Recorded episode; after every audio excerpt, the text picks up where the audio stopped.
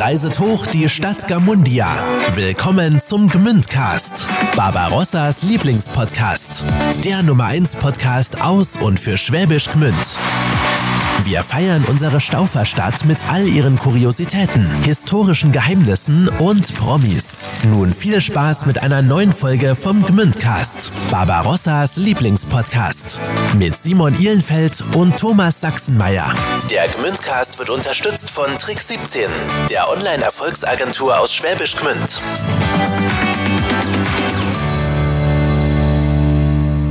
Hallo, es geht wieder los. Eure Dosis Heimatflavor aus Schwäbisch Gmünd. Herzlich willkommen zu einer neuen Folge des Gmündcasts. Wenn es bei vielen Gmünderinnen und Gmünder sonntags Kaffee und Kuchen gibt, dann darf die Margret-Schnitte nicht fehlen. Weil wir alle wissen, die gibt es nur am Wochenende und an Feiertagen im Café Margret. Für alle von euch, die schon mal im Café Margret waren, die wissen, äh, dass es sich so ein ganz kleines bisschen anfühlt, als wäre die Zeit stehen geblieben.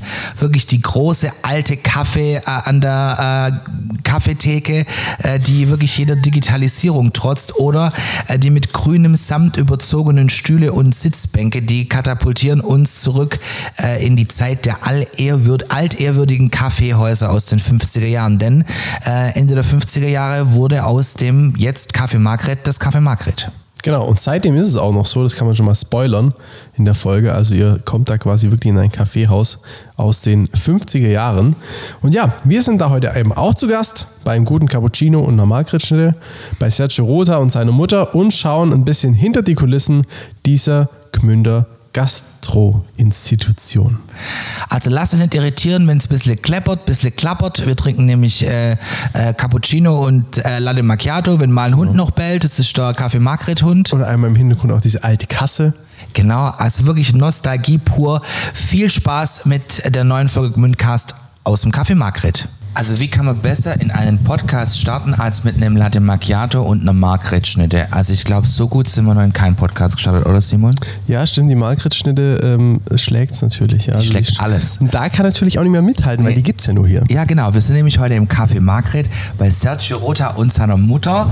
Schön, dass wir bei euch sein dürfen und mit euch äh, eine Runde Kaffee trinken und mal über das Café Margret quatschen. Hallo und gerne, natürlich. Hallo? Also, wo fängt man denn an bei so einer Gmünder Institution? Ähm, wir haben ja kurz gesprochen, was über was wir heute alles reden wollen. Ähm, fangen wir doch mal ganz am Anfang wirklich an, weil viele von uns kennen das Café Margret als den Platz, wo man am schickesten auf dem Johannesplatz sitzen kann, äh, sich irgendeine Kaffeespezialität gönnt, einen selber gemachten Kuchen. Aber wie fing das denn alles an? Frau Rotha, wollen Sie mal starten und äh, uns mal erzählen, wie Sie denn überhaupt zum bzw. ins Café Margret kamen?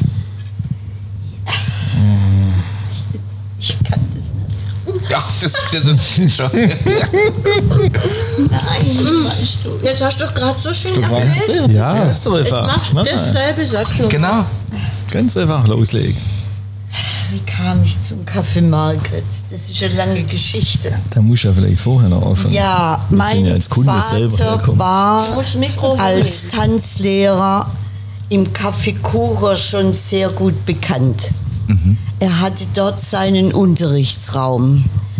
Und als die äh, Frau Barbara Kucher dann hier im früheren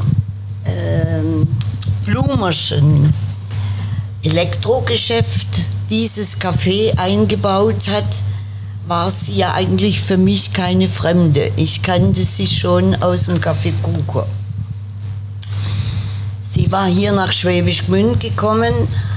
Sie war an der Fachhochschule und hat ihren Mann kennengelernt, wahrscheinlich im Café Kucher und äh, war eben begeistert von diesen Räumlichkeiten hier auf dem Johannisplatz und hat gesagt, da machen wir was draus. Und sie hat dann mit viel Elan einen äh, Architekten noch dazugezogen, soviel ich weiß, aus Freiburg, der die Inneneinrichtung gemacht hat. Und das ist dann alles etwas teuer geworden. Und dann hing der Haussegen ein bisschen schief. Ah.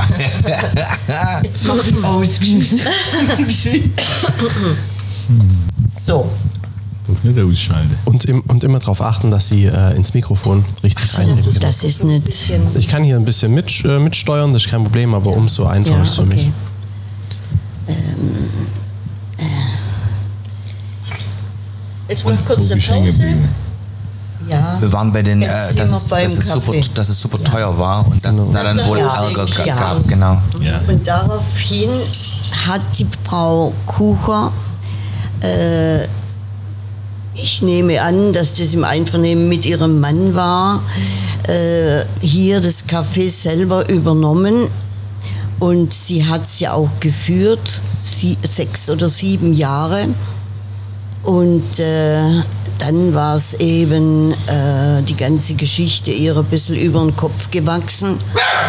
Und äh, sie hat einen, eine Verpachtung gesucht.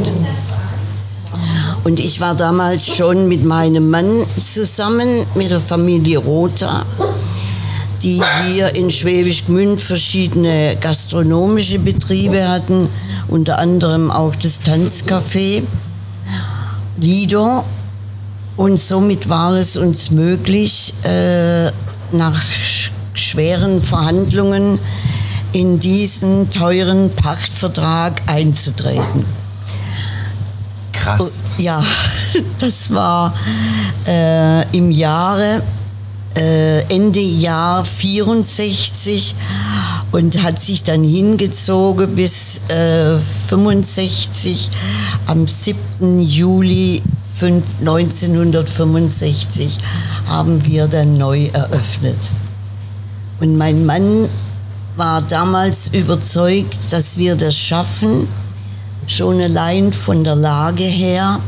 Und weil er im Eisgeschäft vorher äh, tätig war in Schwäbisch Gmünd, hat er gedacht, diese herrlichen Sommer mit dem großen Platz.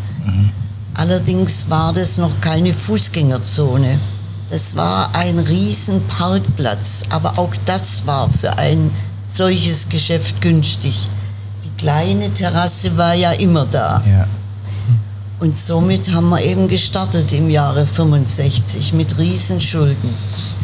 Also wenn mich jetzt meine Mathekenntnisse nicht ganz verlassen, Ja. dann steht jetzt zeitnah ein Jubiläum an. Sehe ich das richtig? Ja. Das ist ja auch krass. Und seitdem, Frau Roda, sind Sie quasi hier an ich Ort dabei. und Stelle und Ja, äh, sind ich quasi bin immer helfend dabei gewesen. Ich war nie angestellt. Du bist die Grande Dame des Kaffeehauses. Ja. Ja, genau. Ja. Und ich glaube, als die kennt sie auch ganz Gmünd. Also Ja, klar. ähm, Viele, sagen wir mal, viele Gmünder, ja. Ich glaube, ihr Wiedererkennungswert Ja. liegt bei um die 100 Prozent. Also ähm, das haben sie sich ja, glaube ich, auch in dieser langen Zeit ja äh, wirklich zu eigen gemacht, ja, oder das Ja. oder mit eines der Gesichter dieses dieses Cafés zu sein. Ist mein Zuhause geworden. Ja. Genau. Es fehlt mir wirklich was, wenn ich nur in der Wohnung sein sollte. Mhm. Also, das geht nicht. Klar. Jetzt haben wir Ihre Geschichte gehört, wie Sie äh, herkommen sind.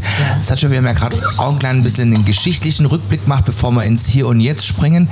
Nimm uns mal mit, was war denn früher hier, äh, wo jetzt das Gmünder Café Margret ist? Wie weit kann man denn da zurückgehen?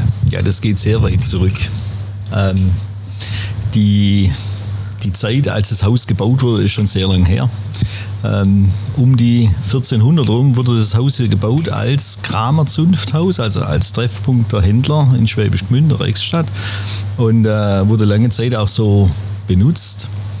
Und äh, schon in der Chronik von Dominikus Debler, wo es ja hier in Gmünd viele Bände gibt, kommt das Haus drin vor als Zeichnung. Und er hat damals schon reingeschrieben, es wäre Haus der ältesten Machart, ähm, Stiegen löchrig, Dach kaputt, Fenster he, ein Haus zum Einreißen. Und komischerweise hat es trotzdem irgendjemand kurz drauf gekauft und hat es mit sehr viel Aufwand ähm, umgebaut und ähm, in den Steuerakten der Stadt aus der damaligen Zeit ist es eine Zeit lang verschwunden und kam dann mit einem viel höheren Wert wieder hinein. Und äh, diese Umbauten sind heute noch sichtbar in dieser Kubatur. Da hat man die Fassade angepasst und alles. Ähm, und dann gab es unterschiedliche Nutzungen in diesem Haus. Ähm, früher war der Eingang zentral zum Platz in der Mitte. Man kann das heute so sehen mit den Tragsäulen, die wir hier vorne in der Fassade haben, eine Fensterfronte. Da stehen zwei Säulen etwas enger. Da war früher der Hauseingang und da war eine Geschäftshälfte im Erdgeschoss östlich und eine Geschäftshälfte westlich. In der westlichen Seite war einmal ein Bankhaus drin. In der östlichen Seite hat sich das Buchhand die Buchhandlung Stiegele gegründet. Also im Prinzip, die, berühmte Buchhandlung gibt es ja heute auch schon immer. Ja. Äh, Die wurde hier im Haus, Rotsche Buchhandlung, die dann später Stiegele wurden durch Heirat. Die haben hier im Café Margret im Johannisplatz, früher hieß es ja auch noch äh, Friedhofsplatz, da war ja Friedhof zwischen Dominikanerkloster und Johanniskirche. Das ist ein Friedhof.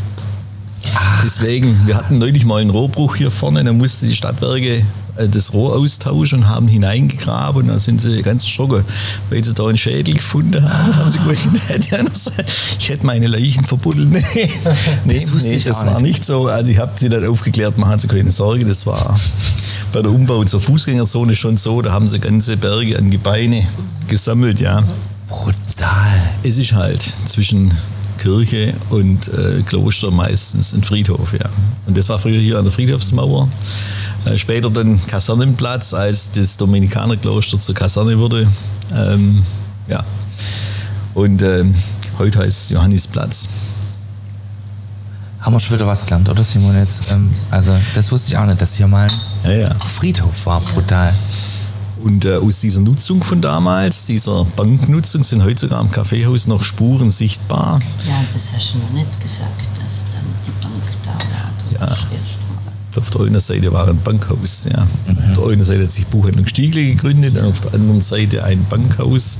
Damals Bankhaus Federer und Stahl. Später dann die erste Filiale der Deutschen Bank hier in Schwäbisch Gmünd.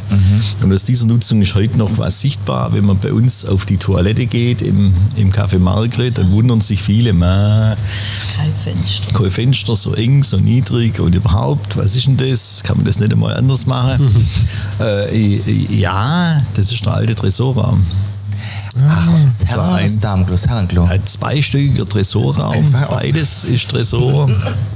Und wenn man mal aufmerksam in die Türe hineingeht, bei der Herren sieht man es sehr gut, um die Ecke herum, da ist ein sehr dicker Mauerabschnitt, bis die Türe beginnt und da mal dagegen klopft. Es ist vollkommen massiv. Es ist also wie ein Bunker, mittler im Haus. Krass. Und die Damen oben, da musste der Schreiner den Türrahmen aus zwei Brettern machen, weil die Wand so dick ist. Ja, geht man so richtig so ein Stück rein, da sieht man an unten so, eine- so eine Fassung, so ein, so ein Lager von einer großen, schweren Ja. Türe. Die Tür selber ist leider nicht mehr da, auch der, der Tresorraum an sich sieht man ja so nimmer. Beim Herren, bei der Herrentoilette, wenn man da der Schlüssel dazu hat, da gibt es einen kleinen Einbauschrank im Rücken, wenn die Herren sich da etwas erleichtern. Das ist die frühere Tresortüre, die noch drin steht, aber ohne Mechanik, nur diese Skelett sozusagen, ähm, den man zum Einbauschrank umfunktioniert hat. Ach krass. Brutal.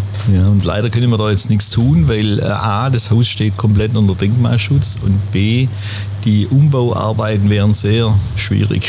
Das glaube ich, ja. Ja. Oh, das Pferd kommt. Mit der Nela kommt. Pferd. Das Pferd wird Ja. Das Pferd, der ja, Hund, der Hund sein Todfeind und das Pferd. Das, also das Pferd, das die, die Blumen gießt hier in Ja. Gmünd, das ja jeder kennt, das fährt hier gerade über den Johannisplatz. Und deswegen äh, ist der Hund dann ganz äh, not amused. Nee, aber das ist ja nicht schlimm. Das ist nicht schlimm. ja den Flair mit, gell? Das gehört dazu. Man hört hier aber ab und zu mal Ja, genau. eine Tasse klappern und Genau, so. Das genau, ist unser genau. guter Cappuccino, den wir hier kriegen. Ah, super spannend. Echt interessant. Also, wenn ihr das nächste Mal ins Café Market kommt, dann werdet ihr da mit ganz anderen Augen auf die Toilette gehen. Das ist ja auch schon mal äh, ein, ein, ein Mehrwert, den man mitnehmen kann, finde ich, oder? Ja, absolut. Ähm, nehmt uns beide mal mit, wie ist denn das Café Margret zu dem geworden, was es jetzt ist? Also wir haben es ja vorher auch kurz gehabt. Es ist ja wirklich selten, dass man ähm, ja so ein, so ein Kaffee, das frische Kuchen, man kann schön raussitzen, kriegt einen Bomben Kaffee. Wie wurde denn das Café Margret so zu dem ersten Platz am Haus? Frau Roder, vielleicht wollen Sie mal anfangen. Also wie hat sich das so etabliert? Weil wir oft bei witzigen Redewendungen sind, das ist Ja, der, der- der erste Platz am Haus. Ach, der erste Platz am Haus. Am Vielen Dank. Ja. ja, aber alle haben es verstanden. passt aber schon. Ja. ja. Tja, wie ist das dazu gekommen? Ich meine, das Ja, also viel Fleiß. mein, mein, Schwager, mein Schwager, der Bruder meines Mannes Aldo, hat eigentlich im Café Lido spät nachts an der Bar mit der Frau Barbara den ersten oder halt den ersten äh, Kontakt aufgenommen. Sie kam zu ihm und hat ihn gefragt, rundraus, willst du mal Kaffee pachten? und dann waren wir natürlich schon ein bisschen durcheinander, aber es hat sich dann in vielen Gesprächen, es waren andere Bewerber da, es hat sich hingezogen, wie gesagt, bis Mitte äh, 65, Frühjahr 65. Und äh, Ja. dann hat es doch geklappt. Dann haben wir also zuerst gepachtet. Wir haben äh, die Konditorei mit einem eigenen äh, Konditormeister besetzt. Da Da hatten wir Glück großes Glück. Ja. Unser Harjolf Schmidt, der lebt noch. war, der lebt noch in Hussenhofen. Er hat damals äh, gearbeitet im Rheinland in Düsseldorf in einem bekannten Kaffeehaus und kam dann mit all seinen äh, Vorstellungen und hat also mit, dies, mit dieser großen Auswahl an Kuchen und Torten angefangen. Und äh, das Eis hat mein Mann und mein Schwager übernommen. Sie waren zuständig fürs Eis. Ja, da sind ja mehrere Dinge zusammengekommen. Ja, Die Frau Kucher hat ja im Prinzip das Kaffeehaus als ähm, Wiener Kaffeehaus mit einer kleinen Konditorei begonnen. Und als wir das dann nachher später übernommen haben, haben wir ja dann noch das Eis dazu gefügt. Weil mein Vater und mein Onkel waren ja die Ersten, die hier in Schwäbisch Gmünd Eis gemacht haben, nach italienischer Art. Gleich nach dem Krieg, äh, noch lange bevor die 46. Eisvenezia da war, das weiß ja auch keiner. 1946 hat mein Onkel, weil er, da muss ich weiter ausholen, Ja, das ist eine tolle äh, mein Onkel war Partisanenkämpfer gegen das Nazi-Deutschland in Italien. Als damals Italiener ihren Duce äh, äh, sich äh, ab, äh, also hier entfernt Entledigt haben, haben, ja. entledigt haben, genau so wollte ich sagen, äh, sind die SS-Kämpfer nach, nach Italien gekommen und haben versucht, die ganzen Italiener, die im wehrfähigen Alter waren, zwangsweise in die deutsche Armee zu rekrutieren. Und dann sind die ganzen jungen Leute natürlich verschwunden, die haben sich da nicht einziehen lassen wollen. Und ähm, sind, mein Vater kommt aus der Gegend von Bergamo, sind alle in die Berge hinauf verschwunden, haben sich dort als Freiheitskämpfer organisiert und haben dann gegen die deutsche Wehrmacht gekämpft. Dabei wurde mein Onkel, der ältere Bruder von meinem Vater, gefangen genommen, kam ins KZ nach Dachau, wurde verlegt nach Belgien und wurde dann von den vorrückenden amerikanischen Truppen in dem KZ befreit. Und die haben gesehen, oh, da ist einer, Italiener. Wir haben selber Haufen Italiener in der Truppe, die Amerikaner, Italo-Amerikaner. Und der kann Pizza machen, der kann kochen, weil wir aus der Gastronomiefamilie waren, oder mein Onkel. Und ähm, dieses Bataillon kam nach vorne und wurde hier in Schwäbisch Gmünd in der Bismarck-Kaserne kaserniert. Und da kam mein Onkel als Zivilperson, der, der hat im Offizierscasino gearbeitet, mit. Und damals, noch 45, konnte ja kein Deutscher irgendwo ein Geschäft aufmachen, ohne dass die Militärregierung irgendwas erlaubt. Aber er als befreiter Italiener war hier und hat Erlaubnis bekommen, hier in Schwäbisch Gmünd bei der Armee. in der Armeeverwaltung die Erlaubnis bekommen, eine Eisdiele zu eröffnen. Und zwar vorne in der Ecke äh, Kornelstraße, Klösterlestraße, wo jetzt vor kurzem noch der Böttinger seine Eisenbahnen verkauft hat. Gegenüber vom Stammhaus. Da war war ein früher das- Obstgeschäft, Ja, Brotzer. Brotzer, Brotzersche Haus, Brotzersche Blumen, Er hat Blumenhandlung. ihm eine Ecke zur Verfügung Und gestellt. da wurde das erste italienische Eis in Ja. Schwäbisch Gmünd gemacht, 46. Krass. Da war mein Vater Also noch in heute lernen wir Italien. was. Also heute ja, ja, lernen wir mein was. Vater noch in Italien und in Italien hast du alles bekommen: Zucker, Kakao, Milchpulver. Eine während hier ja Schwiegermutter eher hat schwierig dort war. eine Bar gehabt Ja, mit einem Tanzsaal in Ponte Nossa. ja, mein Vater hat mir immer erzählt, er hat immer Koffer gepackt und hat es zu seinem Bruder nach Deutschland geschickt mit Zucker, Kakao, Schokolade, halt alles, was man hier so nicht so einfach bekam. gar nicht bekam. Du, Ja, gar nicht bekam. Ja. Und damit hat mein Onkel die erste Eisproduktion aufgebaut. Ach, krass. Ja, und ähm, irgendwann einmal sind sie dann 47 nach, nach Deutschland. 49. 49 nach 49. Deutschland umgesiedelt. Also das ging so gut, dass dann mein Onkel gemeint hat, komm mit haben nach alles Gmünd. verkauft. Haben sie in äh, Italien und alles verkauft. Und sind meine Schwiegermutter und mein Mann. Die ältere Gmünder wissen das noch, Mein dass früher die Roma-Diele, so hieß es nämlich, mit dem Fahrrädler oder mit mehreren Aldo-Diele, später dann Ja, mit mehreren Fahrrädern am Normannia-Stadion, am Schießteil draußen, auf dem Marktplatz, äh, immer mit so Fahrrädern, also Dreiräder, mit einem Deckel drüber Einen Eis. Zum Vorbau vorne. Und Da war vorne. mit Eis gefüllt, das Speiseeis drin wurde dort verkauft. Krass. Hat mich mal der AGV gefragt, ob ich noch so Fahrrädle hätte. Mich, ich weiß es ja selber auch nur vom Erzählen, es tut mir leid, haben wir nichts mehr. Das Einzige, was wir noch haben, ist im Haus solche große Keramikpots, wo früher das Eis drin gelagert hat. Jetzt zwei Stück oben in der Bühne. Aber das sind so die Überbleibsel von damals, ja. Und aus diesem Geschichte heraus, die Kombination aus Eis und Konditoreikaffee, ich glaube, das war so der, Ja. der, der Transporteur des Erfolgs. Ja, ja, ich meine, wir hier wir haben da immer sehr gut auf Qualität Wert gelegt, auf guten Geschmack und ich glaube, die Qualität setzt sich halt durch. Es dauert, aber dann geht's. ist sehr teuer. Wir Gut, brauchen sehr viel äh, von unseren Einnahmen für die gute Ware, die verarbeitet wird. Aber im Ja, ich will ja nicht Endeffekt, ins Detail gehen, aber wir leben nicht von der Konditorei, sagen wir es mal so. Ja. Ja, das ist halt so, ja. Ja. Aber ich bin der Meinung, von der Philosophie her, mein Vater war das schon der Meinung, du, Ja. dass wir für ein gutes Kaffee auch eine gute Konditorei brauchen und nur dann funktioniert es. Wir müssen mal kurz über die Konditorei sprechen.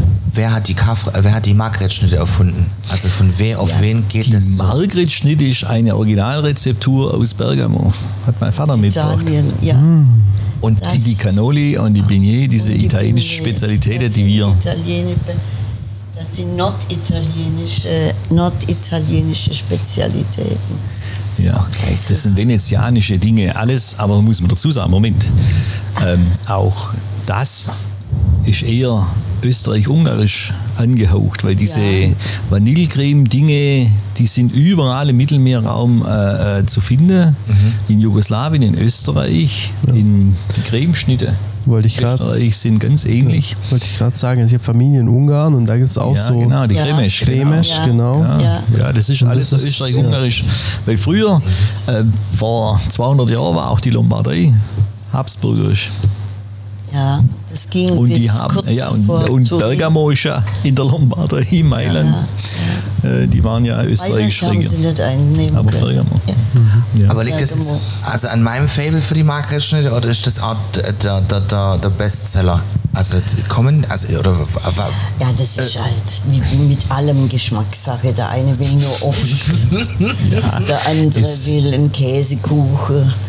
Und äh, ja, aber wer. Also ich meine, Bestseller, den ich jetzt so nicht unbedingt sagen. Schade. Es, es ist etwas, ja, ist- es ist etwas, das man in großen Mengen nur herstellen kann. Und deswegen müssen wir es an Tagen produzieren, wo wir es auch absetzen können. Das gibt es nur am Samstag, Sonntag und Ja, Feiertag. sie muss am gleichen Tag Ja, weil, weil ähm, Am nächsten Tag ist eingeweicht, fällt schmeckt zwar zusammen. immer noch, aber es ist ja. nicht mehr knackig.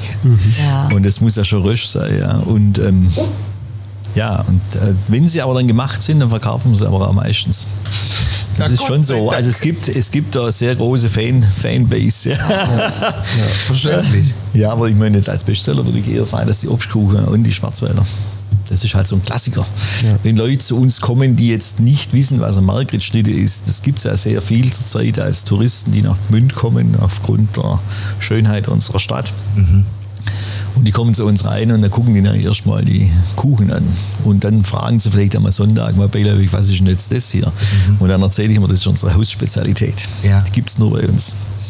Und die manche manche gehen dann drauf ein und lassen es und probieren es, sind dann auch dementsprechend begeistert. Ja, Also man kann an der Bestellung schon unterscheiden, ist es ein Turi oder ein Gmünd? ja, ja natürlich. Voll. Und Satcha, wann bist du dazukommen, hier ins Café einzusteigen? Also ich bin ja Jahrgang 63. So gesehen war ich noch ganz klein, als meine Eltern hier das Geschäft übernommen haben, zuerst gepachtet. Und äh, ich bin im Prinzip hier im Haus aufgewachsen. Ich habe hier draußen auf dem Parkplatz, war ja früher ein Parkplatz, hat meine Mutter ja schon gesagt, ähm, habe ich Fahrradfahrer gelernt. Weil meine Eltern waren so schlau und haben sich dann in nächster Nähe zum Café Margret eine Wohnung gesucht. Das Haus selber oben war nicht äh, bewohnbar am Anfang. Das war alles noch immer ziemlich mittelalterlicher Zustand. Äh, Das Einzige, was gut war, war das Kaffee und die Konditorei.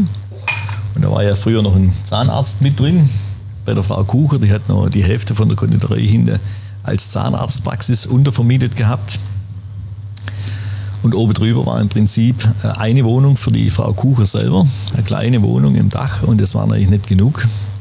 Und meine Eltern konnten über dem heutigen Bassano früherer äh, Reinigung feucht, Wäscherei feucht, oben drüber die Wohnung pachten oder mieten und in der Wohnung bin ich aufgewachsen und hier auf dem Platz groß geworden. Und äh, ja, wann war ich dabei? Seit 65, eigentlich in kleinen Beinen. Ähm, naja, so als ich 13, 14 wurde, ging es dann los, dass man dann im elterlichen Betrieb zwei Stunden am Tag ein bisschen ausgeholfen hat, wenn unsere Angestellte ihre Pause hatten, die Pausezeit. Ja, und seit, muss man gerade überlegen, als ich 18 wurde, habe ich den Einkauf übernommen. Zuerst haben wir den Einkauf gemeinsam gemacht. Ja, dann Du hast es rausgesucht, ich habe es tragen als junger Mann. ja, da ist ging ja normal. Ja, ich, Gott. Es So, war 50 Kilo Zuckersack, folgendes. 50 wir müssen Kilo noch Mehl. etwas, ja, wir haben halt auch noch unserem Vater, also dein Vater, mein Mann, hat noch ein Geschäft angefangen in Italien Ja. und deshalb äh, war er wochentags sehr viel äh, in Italien. Er ging also Montag los und kam Freitagabend zurück.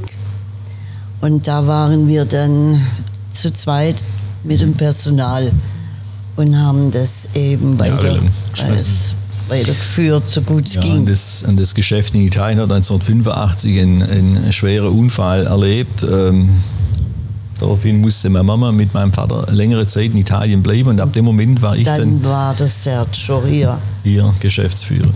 konnte er sein Studium nicht mein- fertigstellen. Er war ja in studiert. Mannheim zum Studium Betriebswirtschaft Ja. und das musste, hat er ich. dann aufgegeben für uns. Meine Frau und ich haben erstmal hier den Laden geschmissen. und hat mit, Ja. Tja, mit 20 Jahren praktisch, war 20 22. überhaupt, 22, 22 war ich.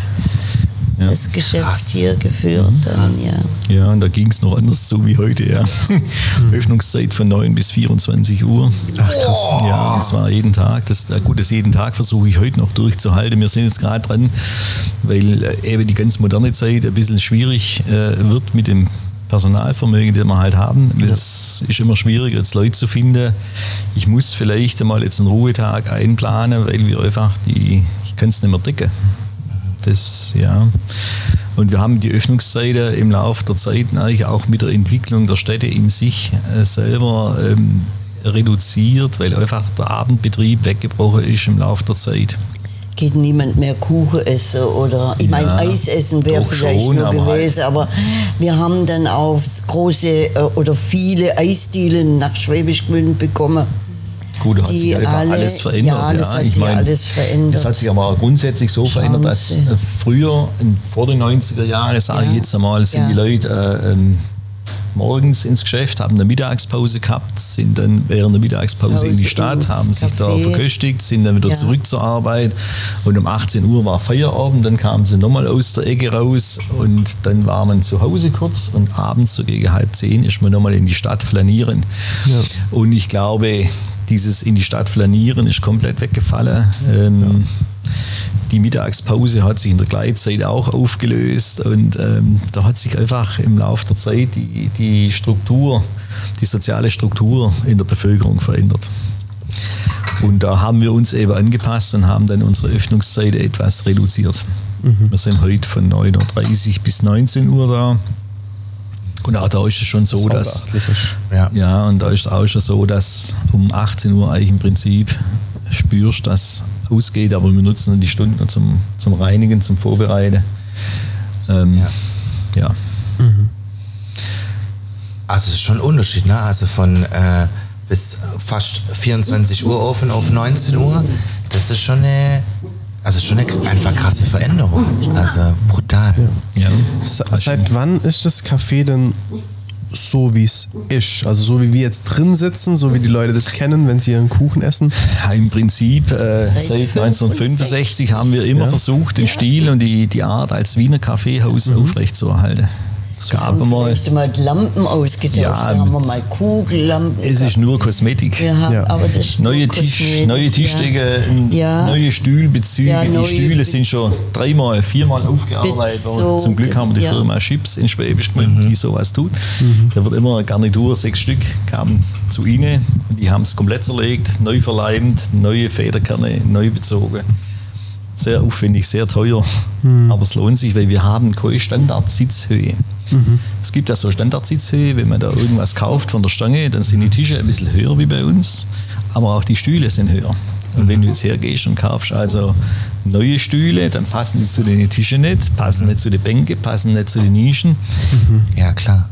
So gesehen haben wir uns dann damals dazu entschlossen, die alten Dinge wieder aufarbeiten zu lassen. Worüber ich heute meine, das war unser großes Glück, damit wir den Stil so erhalten können. Hätten wir vor 50 Jahren oder 40 Jahren angefangen, neue Dinger zu kaufen, ja, dann wäre wahrscheinlich das ganze Kaffeehaus nicht mehr so. Ja, ja. Ja, weil das ist natürlich schon was, was man so, also in Gmünd gar nicht und auch so sonst sehr selten hat, dass wir jetzt hier in einem Kaffeehaus sitzen von 65 und es ist immer noch wie in 65, eigentlich 58. Ja. Aber wir sind ja deswegen auch schon mal Kulisse gewesen für, für Das Filmszene. Ja, das hat es ja auch gegeben. Bitte erzählen. Ah, wie war jetzt das? Muss ich geschwind noch mal sammeln. 2005 etwa, oder? Wann war das? 2004, 2005 kam mal jemand zu uns hier ins Kaffeehaus und hat sich vorgestellt, hat gesagt, er wäre Scout für eine große Produktionsfirma Ziegler Film aus Hamburg, die äh, für ähm, äh, Fernseh- und Filmproduktionen immer Kulissen suchen. Und sie haben hier unser Kaffeehaus entdeckt und würden uns gerne mal für, einen, für eine Szene eines Kriminalfilmes pachten und würden gern alle unsere Angestellte als Statisten mit verpflichten. Statt, Man muss vielleicht ganz kurz sagen, für alle, die es nicht wissen, also die Ziegler Produktionsfirma ist eine der größten deutschen der- äh, Filmproduktionsfirmen, die es gibt. Also Und die haben auch hier dann, wir haben zugesagt und die sind dann hier auftaucht mit einem Stab an Dingen. Das war faszinierend, das war im Februar, hat es geschniert draußen. Und die sind hier gekommen mit fünf riesigen Anhängern. Denk, Was ist das? Dann haben die die so hochgestellt, das waren das riesige Scheinwerfer. dass es wie Tag aussieht, ja. Die haben hier Sonnenschein Ja, produziert. ja, ja, krass. Und zwar von morgens bis nachts. Bombs war es knallhell.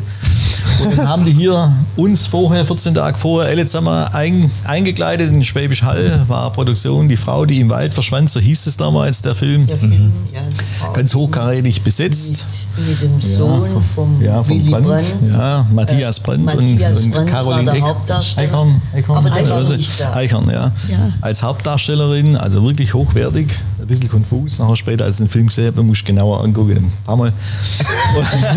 ja, weil das ist ein bisschen, äh, Schwierig, kommst du ja. genau mit, was der da eigentlich erzählen will. Und ähm, ja, dann haben die hier beleuchtet, haben uns eingekleidet und dann von morgens sieben bis abends Catering gehabt, Maske im Prediger, äh, also wirklich ein Stab, mindestens 50 Mann, da haben umeinander gesprungen.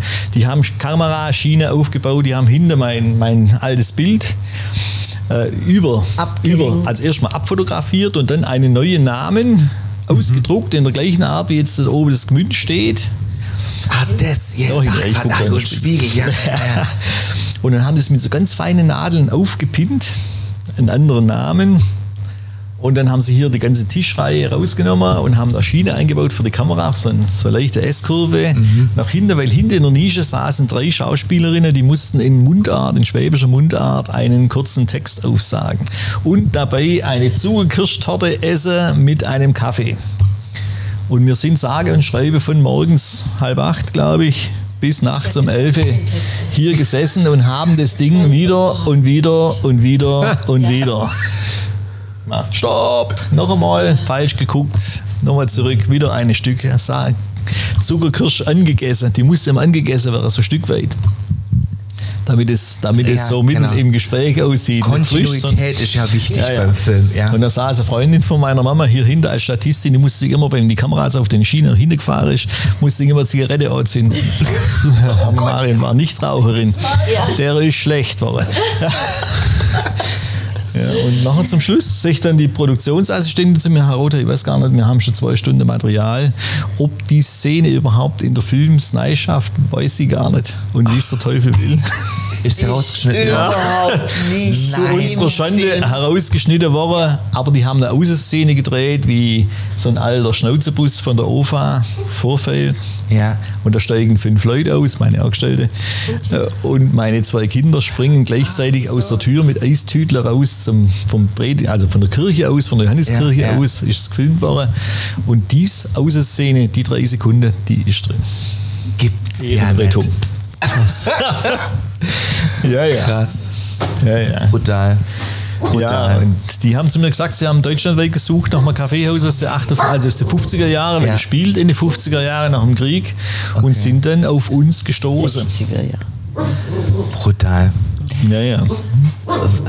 Also vielleicht, ich muss noch mal was zur Konditorei fragen, weil mich ja die Marktschnitte immer nicht, ähm, nicht in Ruhe lässt.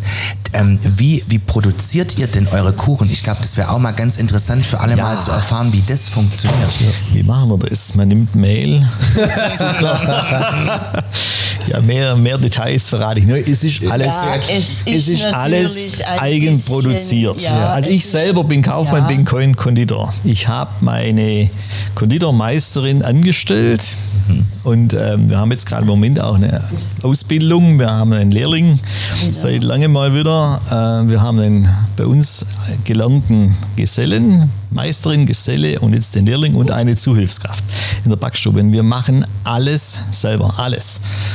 Der Blätterteig wird bei mir oben auf der Maschine 100 Mal gefaltet und durchgelassen aus zweierlei Teigarten. Die Teigart ist von uns selber als, als Fettteig und als anderer Teig selber produziert. Ja. Und ähm, ich glaube, das ist auch der Grund, warum wir, warum wir die Qualität so halten. Wir machen das seit 1965 immer gleich. Und immer selber. Und immer selber.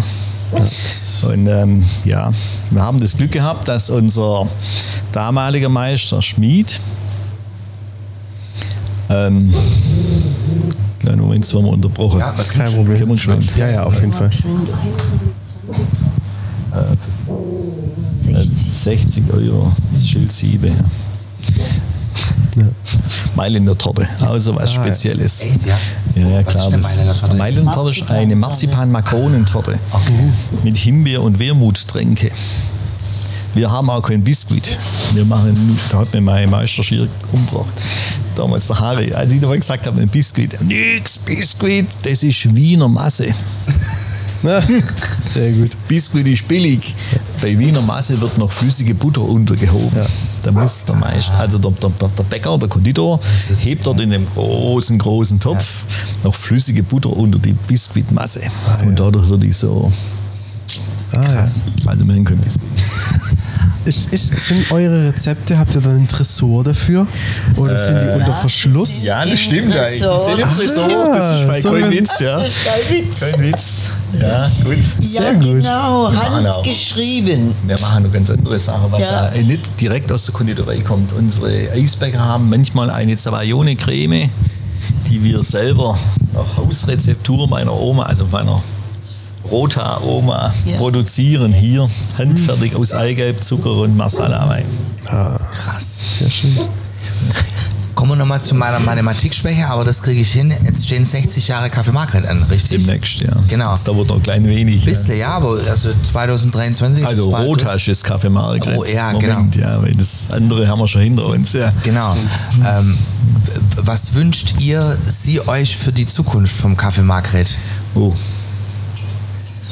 Also, was wünsche ich mir denn? Ja, gute Frage. Also noch fühle ich mich kräftig und jung.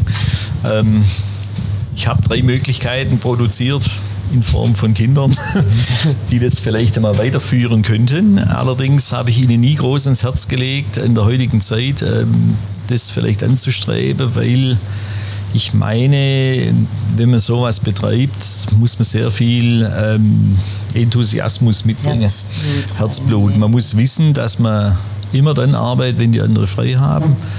Und Keine dass die, keine man kann ganz gut davon leben, sagen wir es mal so, aber jetzt reich wirst du nicht davon. Aber und es ist natürlich viel Samstag, Arbeit. Sonntag sind halt unsere Hauptarbeitstage. Ja. Ja, ja. Ja, und so gesehen, also meine Große ist schon anderweitig untergekommen. Ja, das, ja, die ist Staatsbeamte, die ist weg. die lebenslang Beamte, ja. Und mein Mittlerer, ich meine, mein Mittlerer ähm, hätte vielleicht die Möglichkeit, weiß nicht genau, was passiert. Aber die haben ja einen Partner und die leben schon außerhalb von Gmünd und ähm, ja, bin ich ganz sicher. Und die letzte Chance wäre mein Junior, der jetzt auch hier bei mir im Betrieb hilft, der schafft mit. Ja, ähm, ob der das mal übernimmt, weiß ich nicht. Mal sehen. Mal sehen. Also was wünsche ich mir? Was wünsche ich mir? Naja, ich würde mal sagen, ich wünsche mir einen, nette, einen netten Ruhestand, wo jemand hier äh, Das kräftig weitermacht, ja. Ja. ja. Pacht Aber das bezahlt. muss, ja nicht, das muss ja nicht jemand aus der Familie sein. Nein, das nicht kann ja ein Pächter, ein guter Pächter. Wir haben ja das Haus damals äh, käuflich erworben von der Wir Frau Kucher. ja die Frau Kucher war immer kaufen. etwas klamm bei Kasse und mein Vater hat immer gesagt, ja, er muss ja immer was borgen. wir müssen ja was eines Und dann hat er sich nicht irgendwann mal für das Geborgte äh, ein Vorkaufsrecht eintragen, also von der Frau Kucher fürs Haus. Gott sei Dank, Zum. Glück, ja, weil die Frau Kucher war eigentlich so schlau und hat dann nicht mit uns äh, Verhandlungen geführt über den Verkauf des Hauses, sondern mit einem Konkurrenten. Mehreren. Ja, und auf jeden Fall hat sie einen Kaufvertrag ausgehandelt mit dem De Ja. Pellegrin, kann schon ruhig sagen, mit dem De Pellegrin zu einem horrenden Preis damals 1968. Und in den Kaufvertrag sind dann meine Eltern aufgrund des Vorkaufsrechts eingetreten. Und alle haben gemeint, so, nein, Freund, so viel Geld.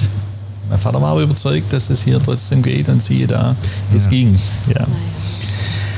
Jetzt wurde ja von, vielleicht zum Schluss von dieser Frau Kucher sehr häufig berichtet. Die ist ja auch Namensgeberin dieses Cafés, richtig? Ja. Kann einer von Ihnen euch kurz die Geschichte nur zum Schluss erzählen, warum das Café Margret Café Margret heißt? Frau Rotha.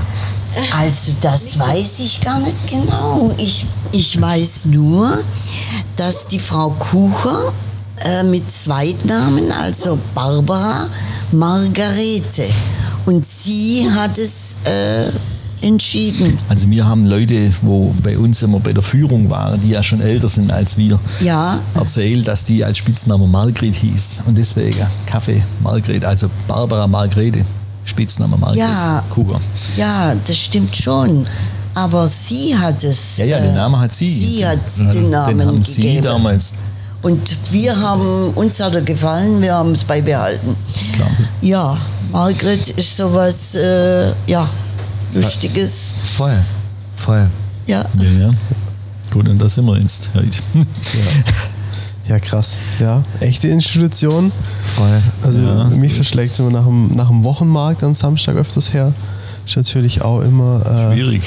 schwierig, einen Platz zu kriegen.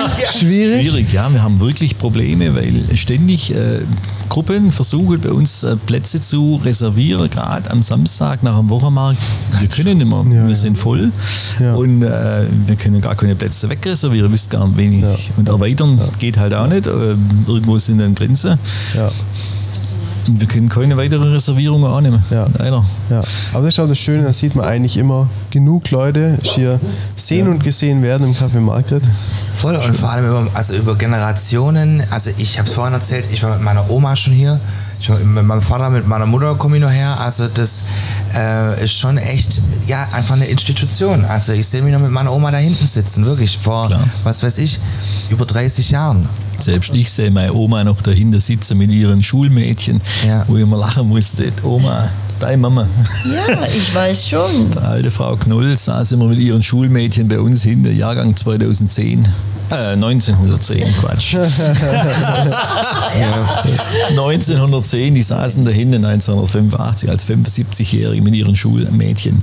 Und Ja, äh, die die Mädchen waren ja eigentlich schon bald- gesetztere Damen, ja, gell? aber das war schon sehr lustig manchmal. Ja, wir haben, ah, ich sag, Ah, wir, haben, wir haben Sachen erlebt, die in wir ein Buch schreiben ja sollen. unglaublich Muss noch vielleicht. Viele, Ja, der kriegt gar die nicht mal alles sich zusammen, hier getroffen haben und beieinander geblieben sind, geheiratet haben. Herr Ulbrich, genau. Da Herr war Ulbrich, jetzt ja. wieder jemand da, äh, der sich so gefreut hat und mir erzählt hat von seiner Geschichte hinten in der Nische mit seiner Frau. Ja, jetzt keine Ja. Intimitäten, bitte. Ja, Ja, gut, Also wir sind schon- ja erlaubt. ja, ja neu, neu, das ist alles, Und die alles kommen- jugendfrei, um Himmels Willen. Ja, wenn irgendeine, Ja, ein Jubiläum stattfindet, Ja. gerade von der, von der Hochschule für Design, da war jetzt Mhm. kommen dieses viele, Jahr ja. irgendeine Viele Studenten von früher ja, oder war treffen sich in Gmünd Ausstellung. und dann kommen sie ins Café Professor- weil sie früher schon hier waren. Ja, das ja. war ihr Treffpunkt. Ja, das war ihr Treffpunkt. Ja, und wenn ich mir so überlege, wir hatten mal früher einen älteren Herrn, der kam immer zu uns, schon leicht am Stock knickend, mit so einem Strohhut auf der Herr Ulbricht. Kannst du an den erinnern? ja. Der saß da hinten und hatte mal seinen Altersgenosse oder seinen, seinen Zimmernachbar, Freund aus dem Altersheim mitgebracht und dann saß der immer und der Herr Ulbrich ist immer eingenickt bei uns. Und die saßen hier vorne am, am kleinen Tisch.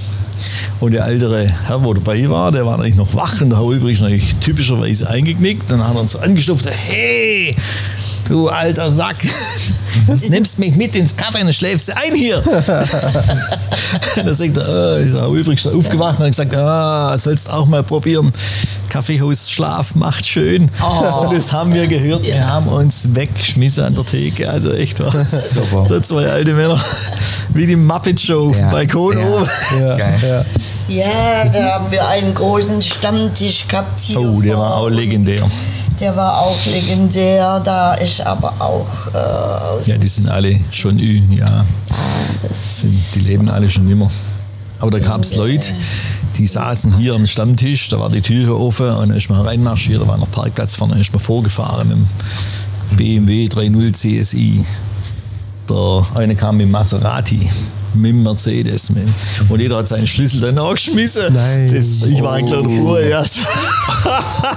Die Größen der Stadt, ja, ja, die größte Casanovas. Und eine Klappe. Und da war das hier ein Tisch so, wie viele Leute waren es? Zehn, war zehn lauter, lauter bekannte Geschäftsleute und Größen der Stadt. Und die haben dann hier ihren Frühshoppen, ihren Matinee gehabt. Also Wahnsinn. Ja, meistens in der Mittagspause, weißt du? Die Ja, waren ja. ja vorher arbeiten irgendwo und dann haben sie sich Martini Bianco, okay. getroffen in der Campari Soda, Martini und Bianco und Später noch mal am Abend um sechs sind sie wieder auftaucht. So. ja, wenn man so überlegt, da gab es so manche Geschichten. Ja. Auf jeden Fall ein Buch schreiben, ich würde es direkt lesen. Ja, Und der Einhorn Fall. Verlag freut sich bestimmt über lokalen Content, würde ich mal behaupten. Aber es sind erst immer, immer Buch erwähnt worden über die Geschichte der Einwanderung in Schwäbisch Gmünd. Äh, kam mein Vater drin vor, aus den Anfangszeiten der 50er und 60er Jahre. Und äh, da hat jemand eine wissenschaftliche Abhandlung gemacht über die Einwanderung in Schwäbisch Gmünd und hat dann nicht einmal den Schneid gehabt, uns zu fragen, uns hier noch Ansässigen, noch Zeitzeugen, wie denn das tatsächlich waren. Und die haben da Sachen zusammengefaselt, das war ein bisschen schwierig. Also Ja, ich meine, also da haben wir, das sind wir ein bisschen. Toni Rotha, die erste Italienerin in, in Schwäbisch Gmünd, Urgmünderin. Ja. Obwohl, Ja, Toni heißt noch lange nicht, dass sie italienisch ist. Aber egal. In diesem Sinne, vielen Dank, dass wir heute bei euch zu. Gast sein durften äh, und äh, jetzt äh, viel, viel mehr wissen als zuvor. Also das, also das war Ja. sehr spannend. Ja, Jetzt müssen sie halt aussuchen, was eventuell äh, Wir interessant alles wird. drin, das ist alles spannend. Ja. Ja, ja, da Sehr, sehr, das war sehr interessant. Ihr habt eine Gmündergeschichte für uns, die wir allen erzählen müssen? Dann schreibt uns an info@gmündcast.de oder klickt euch jetzt rein auf www.gmündcast.de für weitere Infos.